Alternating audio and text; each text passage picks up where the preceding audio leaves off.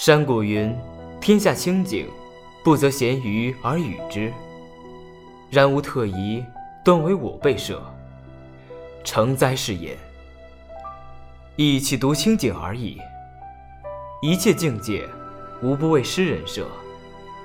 是无诗人，即无此种境界。夫境界之成于无心而见于外物者，皆须臾之物。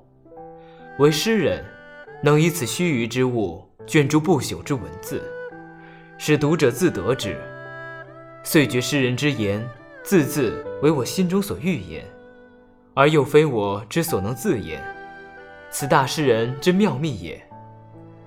境界有二，有诗人之境界，有常人之境界。诗人之境界为诗人能感之而能写之，故读其诗者亦高举远目。有一世之意，而亦有得有不得，且得之者亦各有深浅焉。若夫悲欢离合、羁旅行逸之感，常人皆能感知，而为诗人能写之，故其入于仁者之身，而行于世也有广。清真先生之词，属于第二种为多，故宋时别本之多，他无与匹。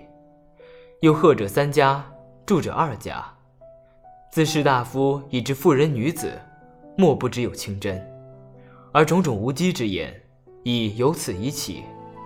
然非入人之身，无能如是也。楼中简位，清真先生妙解音律，为王会书漫机必至位。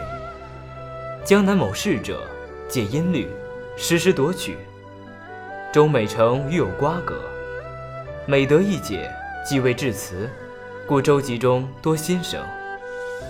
则集中新曲，非尽自夺。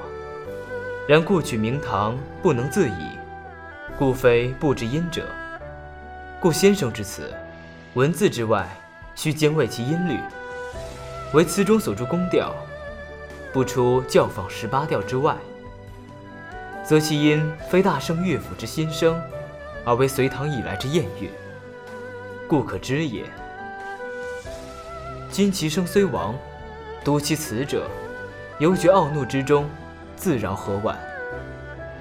满声促节，繁会相宣，清浊抑扬，孤炉交往，两宋之间，一人而已。Hello，我是朗月。今天为大家读的这两段呢，是出自王国维《人间词话附录》的第十六和第十七则，希望大家能够喜欢吧。